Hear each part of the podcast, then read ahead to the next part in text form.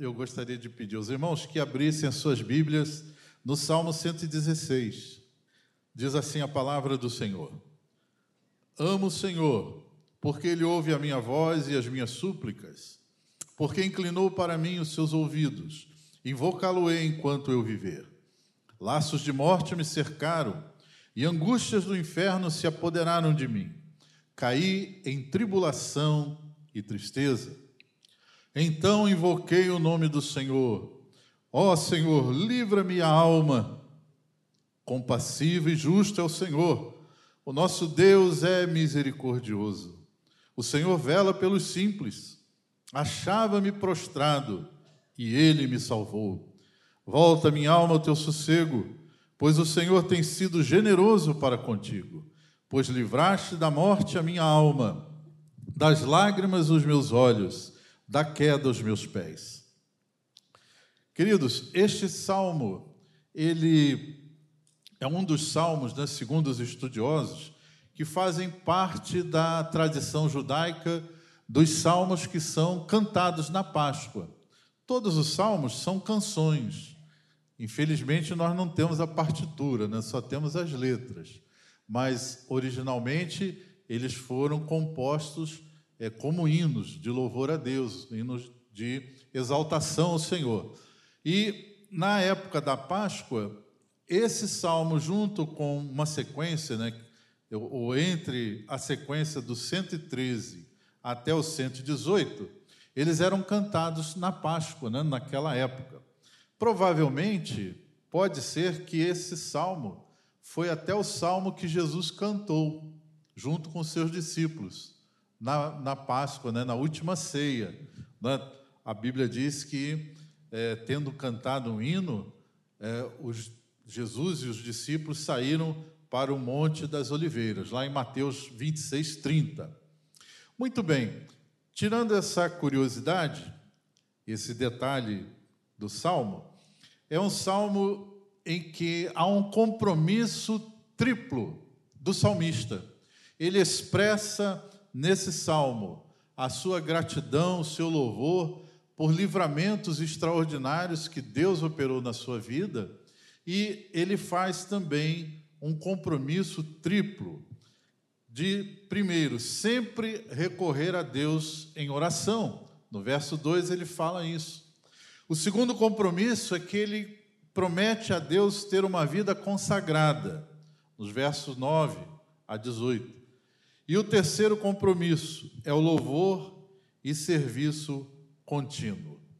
Então eu queria compartilhar rapidamente nessa noite com os irmãos alguns ensinamentos muito preciosos que o Salmo 116 traz para a nossa vida. É um salmo belíssimo, um salmo inspirado pelo Espírito Santo na vida do salmista.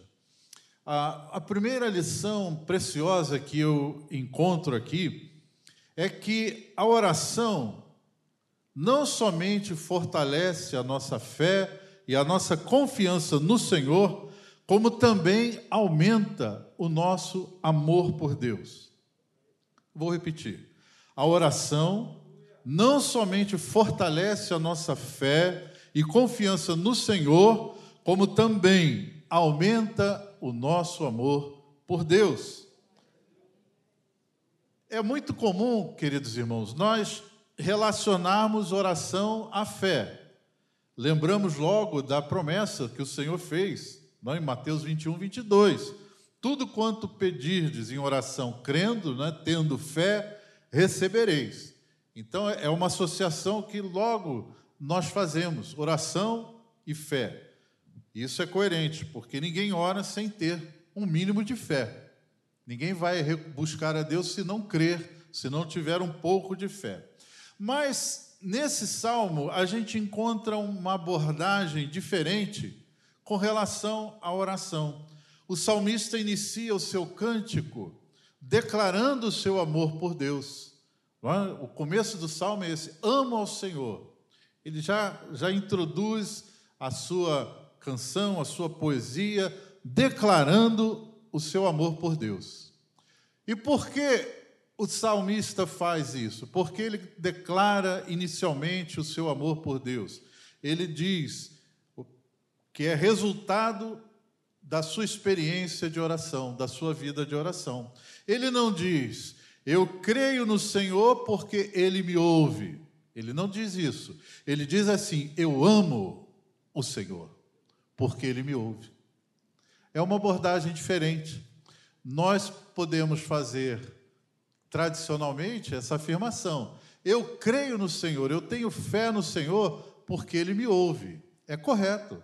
Muito bem, é isso mesmo. Eu creio no Senhor porque Ele ouve a minha oração. Cada vez que eu oro e Deus me responde, me ouve, a, minha fé é fortalecida. Mas nesse caso aqui, especificamente, o salmista coloca é, essa realidade de uma outra forma. Ele diz: Eu amo ao Senhor porque Ele me ouve. Então, o resultado da vida de oração do salmista era tão glorioso que não despertava apenas a fé, mas o amor que ele declara pelo Senhor. As respostas e os efeitos do ato de orar, o salmista percebia que Deus apenas não age com bondade, de acordo com as suas súplicas, descrevendo as suas carências, suas necessidades, como também se importa pessoalmente com ele. O salmista descobre também esse, essa característica de Deus, essa, essa parte do caráter amoroso de Deus. Deus se importa pessoalmente conosco. Eu não sei qual é a sua situação nessa noite, como você está passando na sua vida, as suas dificuldades, o seu drama. É, espero que todos estejam muito bem, mas é possível, não precisa ser profeta para saber que no meio de uma congregação, de uma multidão como esta, algumas pessoas estão enfrentando um momento complicado na sua vida, um momento difícil. Então, eu quero dizer para você que confia no Senhor, que Ele se importa pessoalmente com você. Pessoalmente. Ele cuida de você. Ele sabe das suas necessidades, sabe das suas carências, conhece a sua dificuldade e ele trata com você e ele vem abençoar você pessoalmente. Ele se importa com você de fato. Então o salmista diz: Ele ouve a minha voz. Então isso exatamente fala de um cuidado especial de Deus, de um relacionamento pessoal, um relacionamento particular, um relacionamento individual que nós devemos cultivar, nós devemos buscar, irmãos amados, para a nossa vida, ter esse nível de relacionamento com Deus, ter esse, essa atitude, esse hábito de buscar a Deus de tal forma que faça parte da nossa vida diária, essa experiência de nós falarmos com Deus e ouvirmos Deus falar conosco. Amém? Porque a oração a oração não é somente nós falarmos com Deus, nós despejarmos né, diante de Deus toda a nossa necessidade, nós falarmos com Deus ininterruptamente na, na oração, descrevendo as nossas carências, ou intercedendo, ou até mesmo louvando, mas no momento de oração também nós devemos é, dar espaço, ter silêncio no nosso coração para ouvir Deus falar conosco que no momento de oração é um momento de conversa com Deus. Então não é só um monólogo. A oração é um, é um diálogo. Deus fala conosco também. Deus pode falar ao nosso coração nesses momentos de oração, nesses momentos em que nós é, falamos com Deus. Então, em outras palavras, nós podemos dizer que Deus também deseja ter comunhão conosco. Deus deseja ter um relacionamento direto conosco mesmo. Então, entre as milhões de orações que são dirigidas a Deus diariamente, ele consegue tratar individualmente cada uma. Deus fala e Deus trata e Deus cuida pessoalmente de cada oração que é dirigida a ele. Não importa que milhões de orações estejam subindo nesse exato momento junto com a sua, mas ele vai tratar, da sua oração pessoalmente. Amém? Ele vai cuidar de você de uma maneira muito especial. Louvado seja o seu nome. Quando nós descobrimos isso, irmãos, o nosso amor por Cristo aumenta e faz com que os nossos momentos de oração sejam é, um, um momento muito agradável, muito maravilhoso. Deixe de ser apenas um exercício devocional em que a gente faz ali de uma maneira, às vezes até rotineira, mas que seja um momento de glória, um momento de presença de Deus, de poder de Deus na nossa vida. É, nosso quarto de oração, ele poderá ser ah, algo assim almejado, desejado, aquele momento maior de encontrar com o amado das nossas almas e ficarmos ali o máximo de tempo possível na presença maravilhosa do Senhor. Aleluia. Amo ao Senhor porque Ele me ouve. Em segundo lugar, eu aprendo com esse salmo e com a experiência do salmista que a oração ela revela o cuidado de Deus e nos dá esperança no futuro. Veja bem que o salmo ele é uma canção, mas ele também é uma oração. Ele também relata aquilo que ele experimentou de Deus no seu momento de oração, nos seus momentos de comunhão com Deus. Então, a oração revela o cuidado de Deus e nos dá esperança no futuro.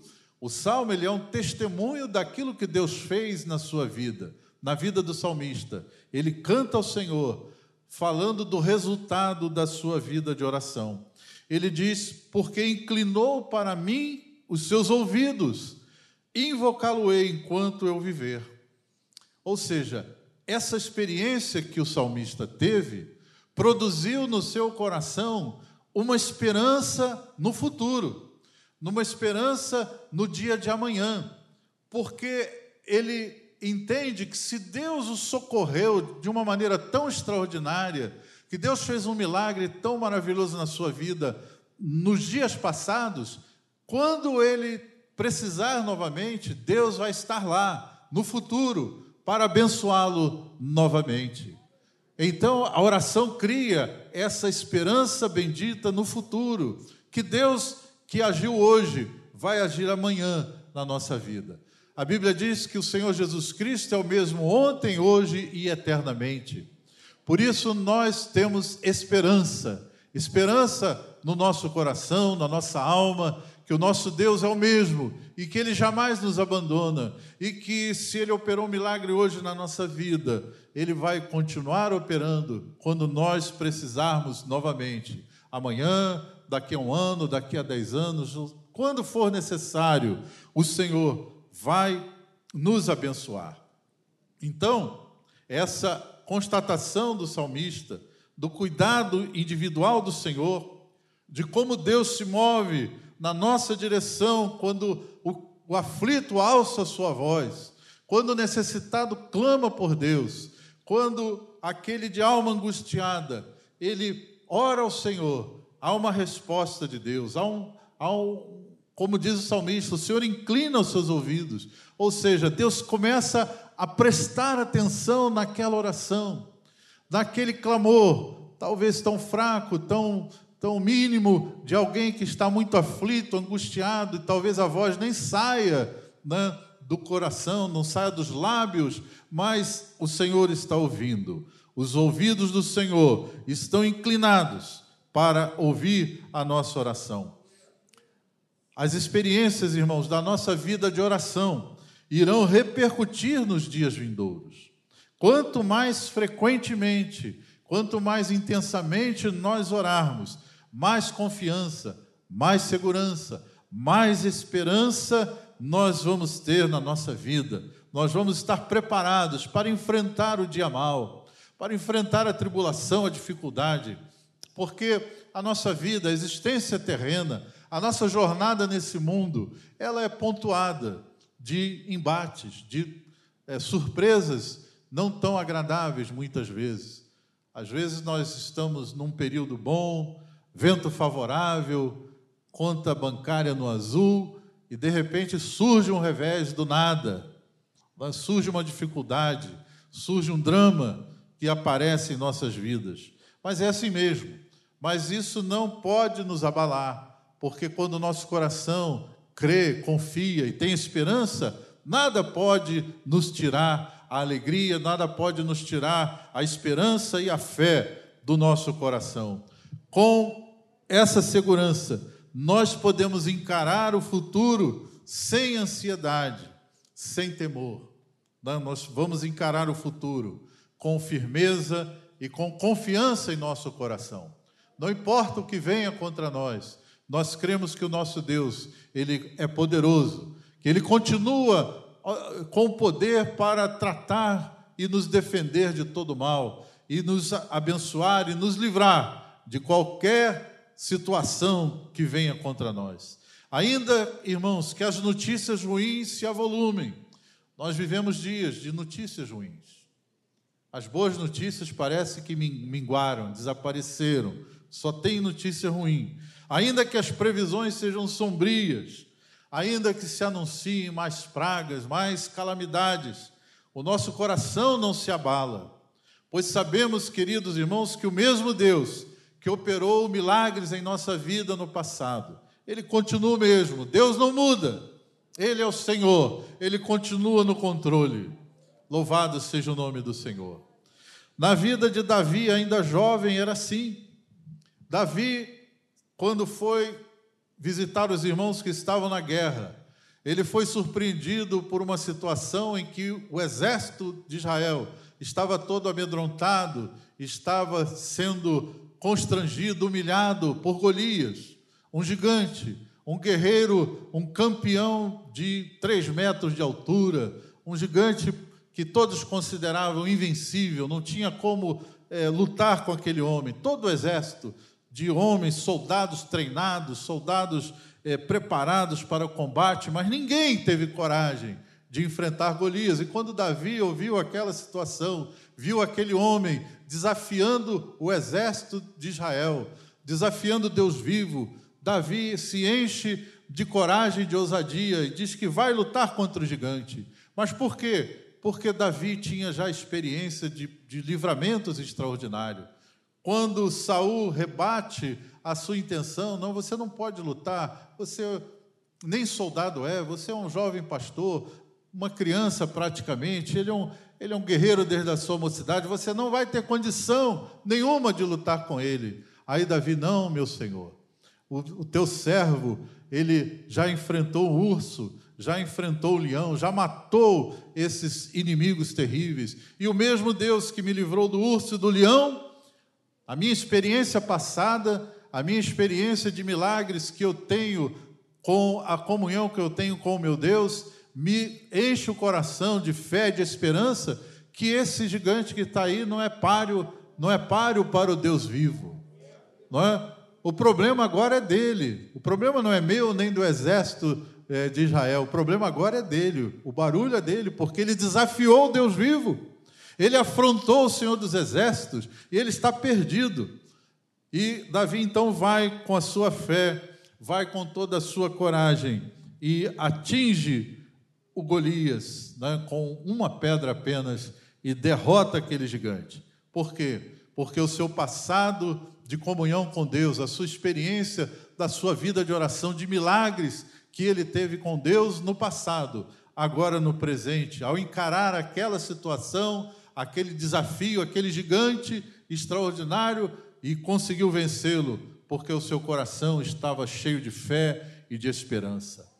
Eu não sei qual é o gigante que está desafiando a sua vida, eu não sei qual é a adversidade que está instalada contra você, mas saiba que você vai desafiar, você vai pelejar, não sozinho, mas o Senhor vai estar ao seu lado. O Deus vivo, o Deus Todo-Poderoso, Ele está com você, meu amado irmão, minha amada irmã. E não há gigante que possa resistir, não há muralha que seja indestrutível quando a voz poderosa do Senhor dos Exércitos ordena a bênção em sua vida. Aleluia! Louvado seja o nome do Senhor. Não confundamos, porém, né, essa esperança como uma utopia alienante. Não é algo que é uma ilusão fabricada de que o nosso futuro vai ser um futuro perfeito. Não. Essa firmeza de coração, essa confiança feliz, reside no fato de Deus ser imutável. Nós temos fé e confiança em Deus porque Deus não muda. Ele é imutável, ele permanece o mesmo para todo sempre. Por isso que nós podemos confiar em Deus. Nos homens, muitas vezes nós não podemos confiar e temos frustrações e temos decepções, porque o homem ele é mutável. O homem muda a sua forma de pensar de um dia para a noite. Por isso que a palavra de Deus diz que nós não devemos confiar né, no ser humano ou na natureza humana, mas podemos confiar em Deus. Podemos confiar no Senhor, queridos irmãos, porque Deus não muda, Ele é sempre o mesmo. Pode vir o que vier, pode acontecer até o pior, a tempestade furiosa pode desabar sobre as nossas cabeças, porém, Deus é o mesmo, que sempre está ao nosso lado, e Ele é poderoso para nos livrar, para acalmar a tempestade e para refrear a força do vento. Então, queridos, a nossa confiança reside nisso, nessa verdade gloriosa, que a nossa vida está nas mãos do Senhor e que Ele tem o controle absoluto da história. Louvado seja o seu nome. Aleluia. Glória a Deus. E em terceiro lugar, eu aprendo também nesse salmo que a oração é o recurso poderoso sobre as piores adversidades. O salmista ele vai elencar aqui o que ele enfrentou, o que gerou é, a inspiração desse salmo. Qual foi a dificuldade, o livramento que Deus deu a ele? O que ele estava passando? Ele descreve da seguinte forma: Laços de morte me cercaram, e angústias do inferno se apoderaram de mim. Caí em tribulação e tristeza. Essas expressões, irmãos, são muito fortes. Nos dão a entender que a própria vida do salmista estava por um fio. Eu não sei se era uma enfermidade mortal, eu não sei o que acometera o salmista, se era uma questão militar, se ele se viu cercado por seus inimigos, seus perseguidores, e que, na sua visão, naquele momento de aflição, ele não via saída, ele não contemplava nenhuma condição de escapar daquela eh, situação horrível que veio contra ele. As sensações horríveis que sufocaram a sua alma. Ele descreve as agonias como de morte iminente. Angústias do inferno. No original, no texto original, ele fala do Hades, que é o mundo dos mortos. Parece que ele sentia que a sua vida já estava escapando. Tudo indicava a sua destruição. Quando a sua oração finalmente chega ao trono da graça de Deus. Quando chega a oração diante do trono do Senhor, Deus imediatamente estende a sua mão para livrá-lo. De um modo impressionante, aquele cenário de pavor, aquele cenário de ruína, de desgraça, de morte, se transforma num estado de profunda paz. Ele testemunha emocionado que o Deus Altíssimo fez por alguém tão frágil e pequeno angústias do inferno se apoderaram da minha alma. Que descrição, que sofrimento foi esse que o salmista enfrentou. Mas ele diz que o Senhor inclinou os seus ouvidos para a sua oração. O Senhor, estendeu a sua mão e o livrou daquela situação de morte, daquela situação que para o salmista era definitiva, não tinha saída, não tinha escape, não havia livramento, ele não conseguia enxergar uma solução para ele, a morte já estava batendo a sua porta. Mas graças a Deus, o Senhor é poderoso, o Senhor ouve a oração. Eu não sei, querido, se você precisa de um milagre desta, desta monta, desta natureza, como o salmista, que estava quase à morte mas saiba, se for assim, o Deus vivo está ao seu lado. Se você não vê solução, creia que Deus abre portas aonde não existe porta. Deus providencia o escape. Deus age de uma maneira misteriosa e maravilhosa para nos livrar. Em quarto lugar, irmãos, eu aprendo aqui nesse salmo que a vitória na oração amplia o nosso conhecimento de Deus. Quanto mais nós tivermos experiências de bênção, de resposta de oração, o nosso conhecimento da pessoa gloriosa do nosso Deus vai ser ampliado. Nós vamos conhecer mais a Deus. Porque passada aquela terrível provação do salmista, passado aqueles momentos é, de muita dor, de muita angústia, a, a milagrosa intervenção do Senhor, o salmista então descobre mais coisas a respeito de Deus. Vejam que no texto ele vai descrever, agradecendo a Deus, tributando glória a Deus, mas ele vai dizendo como ele aumentou o seu conhecimento de Deus. Ele descobriu que Deus é compassivo, Deus é bom. A palavra compaixão vem do latim compassio, que quer dizer o ato de partilhar o sofrimento de outra pessoa. Deus se importa de verdade conosco. Ah, Deus tem compaixão de nós. O coração de Deus também é ferido quando o nosso coração o é também. Deus se compadece. Compaixão é sofrer junto é estar lado a lado no momento da tribulação. Louvado seja o nome do Senhor. Homens sentiu, sentiu em si mesmo a dor e o sofrimento alheio. Jesus, nas suas, é, nas suas viagens por toda a Judéia, em muitas situações nós vemos Jesus parando diante de pessoas e, e o texto dizendo que ele se encheu de íntima compaixão. Muitos milagres que o Senhor fez foi um momento em que o Senhor percebeu a dor, o drama, o sofrimento daquelas pessoas. E, movido de íntima compaixão, ele curava as pessoas, curou cegos, curou leprosos, curou pessoas que eh, não tinham nenhuma esperança mais na sua vida, pessoas carregadas de dor e de sofrimento, mas quando encontraram com Jesus, eles viram um Deus que se compadece, um Deus que se importa, um Deus que sofre junto com aqueles que clamam. Louvado seja o nome do Senhor. O salmista também descobriu que Deus é justo descobriu que Deus é justo. Ele começa a conhecer Deus mais detalhadamente. Ele entendeu que os nossos sofrimentos, irmão, não são causados por Deus. Algumas vezes Deus até permite que nós passemos por momentos de sofrimento. Deus até permite, mas sempre há um propósito maior, mais elevado, que vai resultar em bênção para nós, se nós perseverarmos firmes durante aquela prova, quando chegar no final, Deus vai revelar o seu glorioso propósito, vai terminar em bênção, porque Deus nunca age de forma desonesta. Deus retribui para cada um aquilo que nós merecemos, por quê? Porque Ele é justo. O Senhor é justo e ama a justiça. Deus é o juiz que não comete erros. E Deus espera que nós também pratiquemos a justiça. Portanto, irmãos, ressentimentos contra Deus não se justificam, porque Deus é justo.